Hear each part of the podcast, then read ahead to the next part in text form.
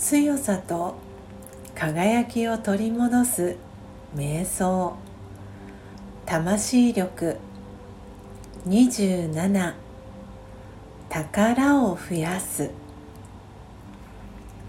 客観的に自分自身を見てみましょう。どんな良いところがあるでしょう。優しさがありますか？勇気がありますか？一つでも見つけたらそれは大切な宝です。日常生活の中でその宝を使っている自分自身の姿を思い描いてみましょう。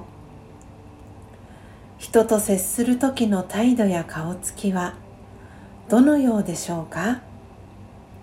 微笑みがありますか？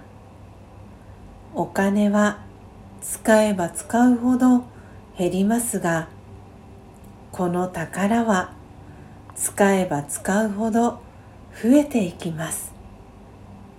心の中に喜びが増し豊かな気持ちになります。ームシャンティ